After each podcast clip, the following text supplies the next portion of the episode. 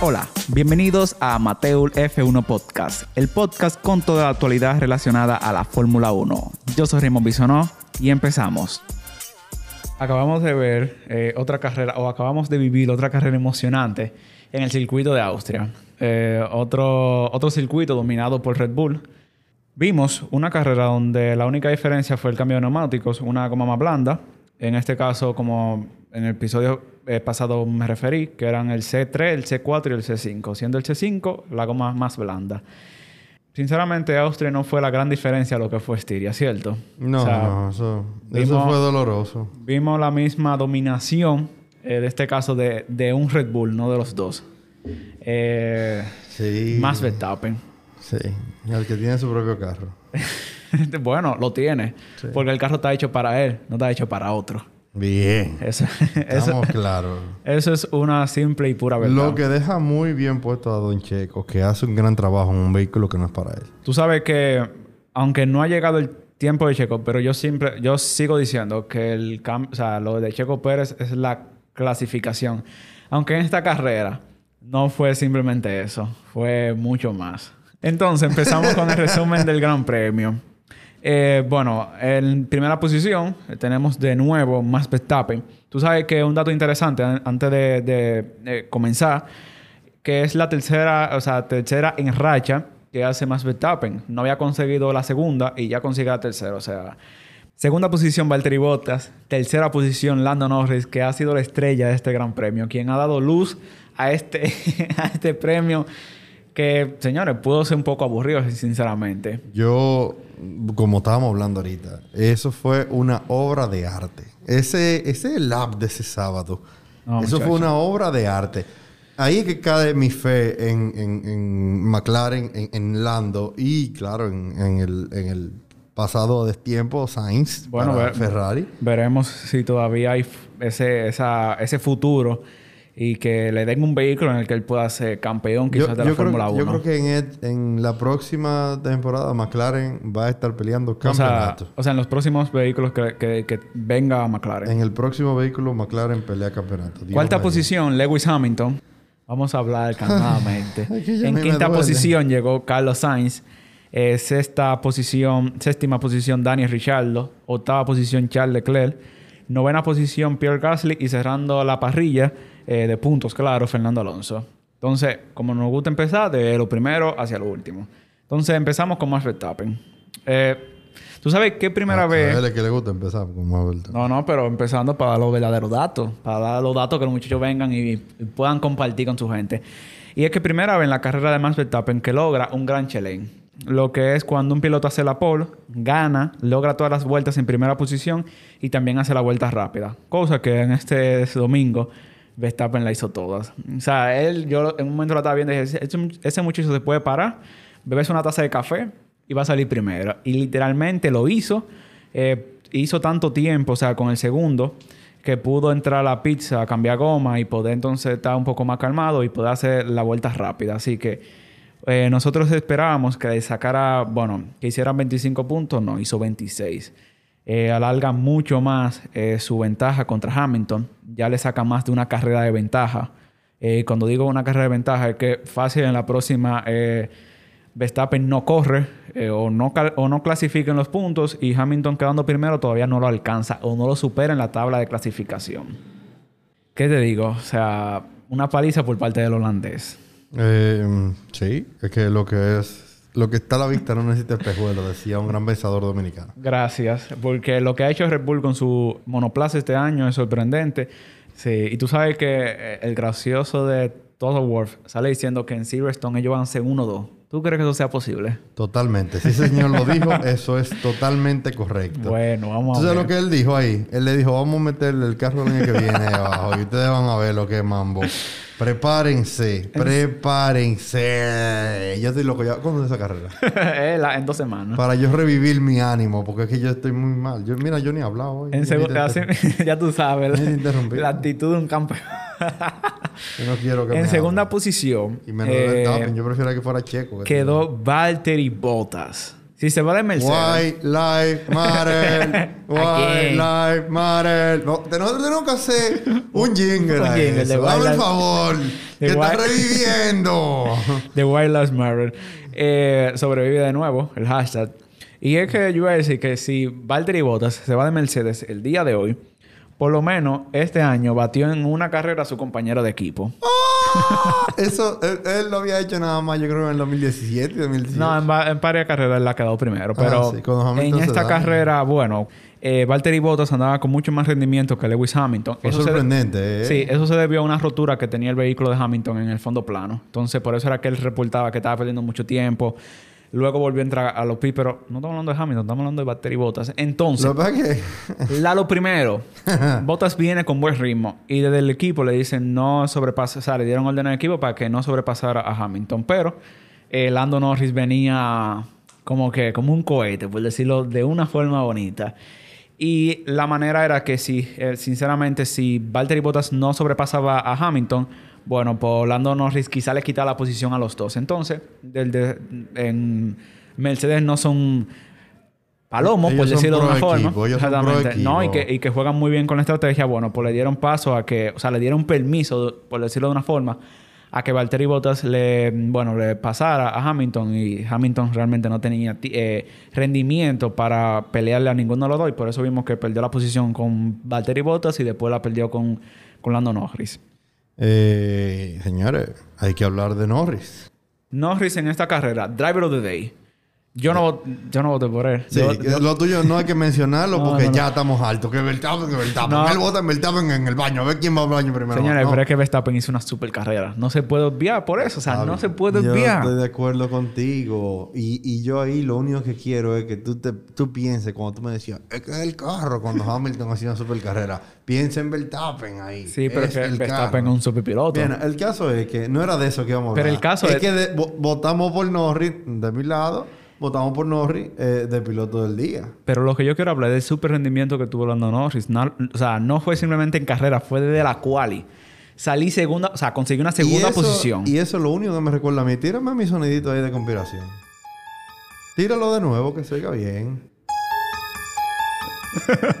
Russell en McLaren el año que viene.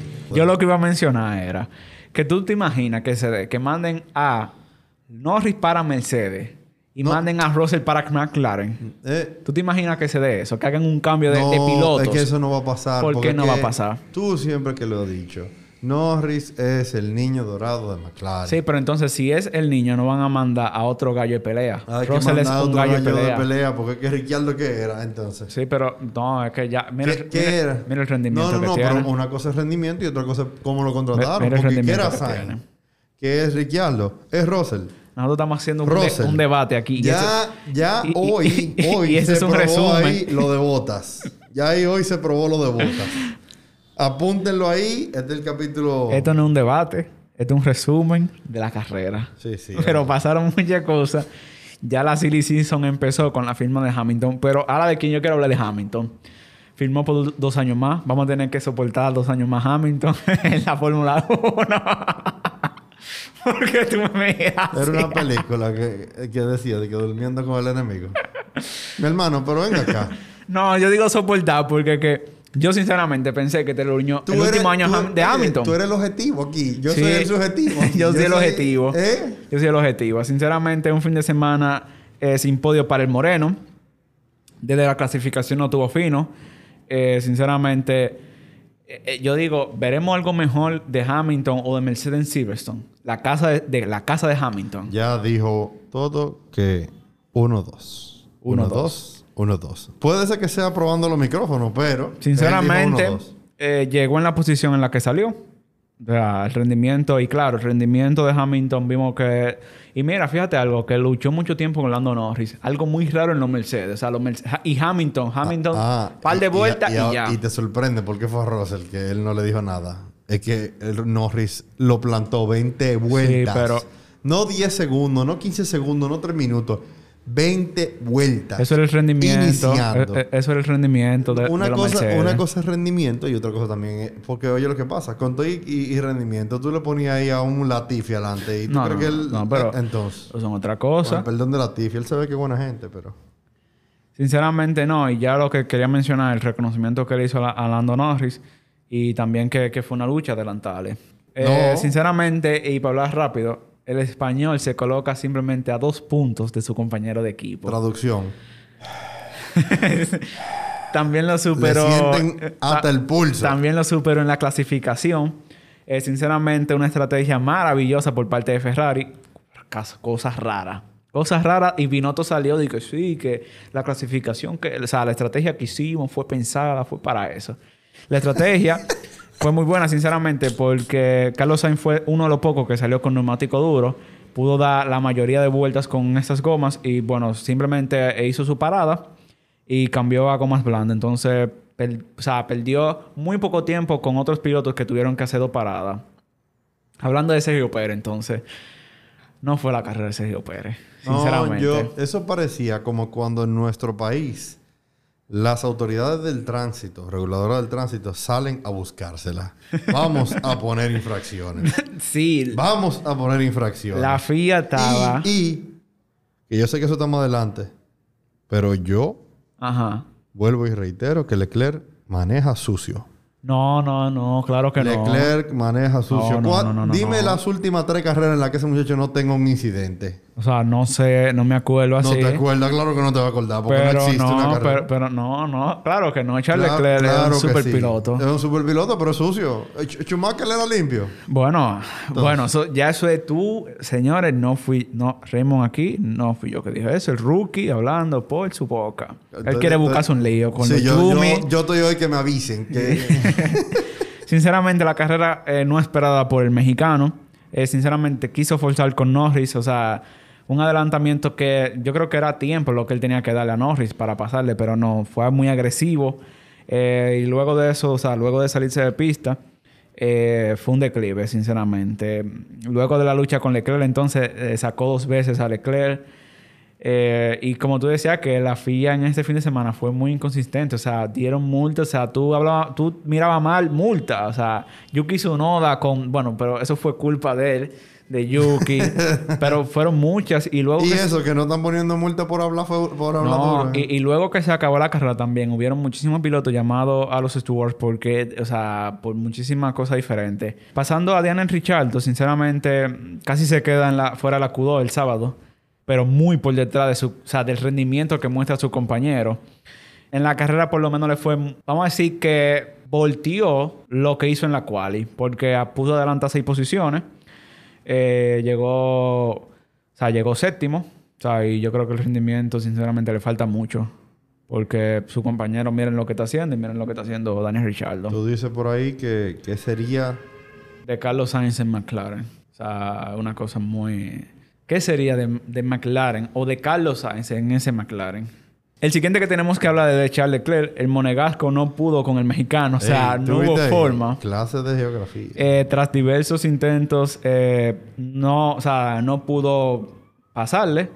Y bueno, venía atrás Carlos Sainz y le tiraron estrategia. Le dijeron, deja pasar a tu compañero tuvo que ceder la posición con Carlos Sainz y Carlos Sainz al final terminó pasándole a la Daniel Richard. O sea que bien de la estrategia de Ferrari este fin de semana fue bien. Eh, eh, Carlos Sainz llevaba un pace que de hecho tú viste como ese rebase a, a, Ricciardo, a Don Ricciardo. acá.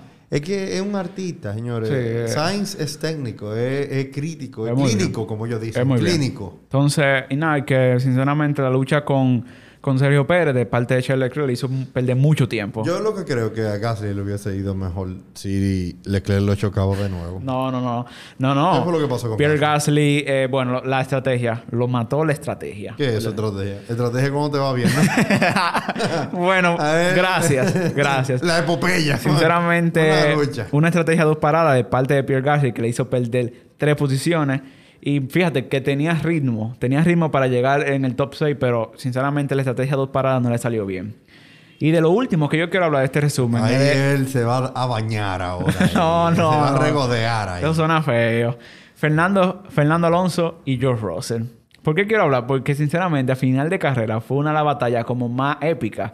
Y por decirlo, porque sinceramente, tú dices que yo apoyo a Fernando Alonso, pero yo no quería que Fernando Alonso le pasara a George Russell. Sí, porque, yo quería. Cuando son dos de los tuyos, tú quieres que gane no, cualquiera. No son dos de los míos, sinceramente. Y es que al final de la carrera, George Russell buscaba ese primer punto para la escudería Williams. Es que yo creo que, mira, que George Russell es tan promesa que va a parecer un Ponzi Scheme cuando llegue. que no va a poder pagarle los intereses a la gente esperándolo. ¿Tú entiendes? ¿Tú crees? Pero yo estoy seguro. Pero Sí, pero cuando. Siete años no lo ponen en Mercedes. Cuando él corrió. Vamos a hablar de allá en Saki, tú te emocionaste. Porque estaba compitiendo contra Valtteri Bottas, No, yo me emocioné de, Yo me emocioné. Porque tú dices emoción. Fue acongojamiento. viéndolo llorar a él afuera del coche. No, eso fue duro. Entonces. Pero entonces, nada, sinceramente, una lucha final por la décima posición.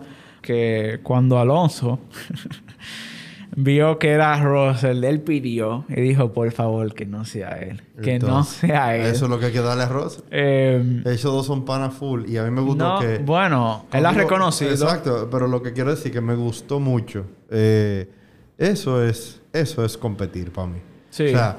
A él le dolía, pero business as usual. O, sea, vamos exactamente, exactamente. pasamos, muy bonito le dimos para allá y después vamos a dar un abrazo a mi hermano y lo hiciste muy bien porque, o sea, hubo una demostración. Rosel lo puso a su trabajo. Fue como, claro. fue como lo de Norris. Sí, fue, fue lo mismo que lo de Norris y, Hamilton. Fueron dos peleas y, mucha gente después lo tituló así como que la, o sea, los campeones ya están como dejándole camino a, los, a las promesas.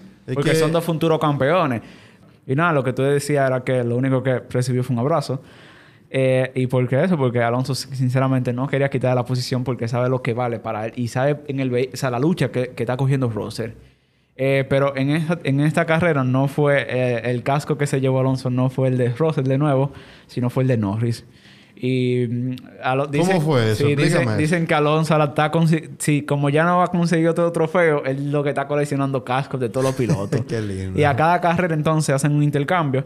Y nada, en esta carrera fue literalmente un mismo mensaje, o sea, como que dale para allá y que nada, que le desea lo mejor en el futuro de su carrera en McLaren. y también como que Lando Norris le agradeció por eso mismo, porque él fue como que, Alonso como que tuvo que ver en la llegada de Norris y le explicó todo lo, todo lo de McLaren y cómo está el vehículo al que se iba a montar. Entonces... Yo eh, eso está muy bien y Alonso eh, demuestra una y otra vez que él es el piloto más visionario que tiene la, la Fórmula 1 en este momento. Y cuando decimos visionario es que Tuvo a un Hamilton que ya él es socialité, pero está fuera de la Fórmula 1 globalmente. Pero en el tema de automotor, eh. Alonso se mantiene vigente y eso lo va a mantener él, aún no sea en el, en el timón, en la cabina, en el cockpit aún, aún sea eh, eh, en, algún puesto de directivo de asesoría. un, Lauda, un Prost. totalmente. Eso, ahí sí te la doy. Ahí sí te la doy, porque fíjate que cuando ya, y para terminar este podcast, cuando eh, Fernando Alonso salió de McLaren, él seguía muchas veces y, o sea, continuaba con el equipo viajando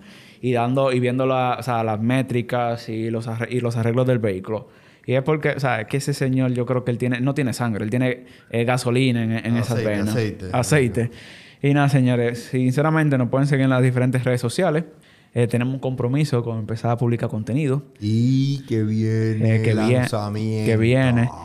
Eh, nada, nos pueden seguir en las redes sociales, en Amateur Rayita Bajo F1, Instagram, Twitter, YouTube. Y nada, en las diferentes plataformas sociales de podcast. Esto es Amateur F1. Allá estaremos.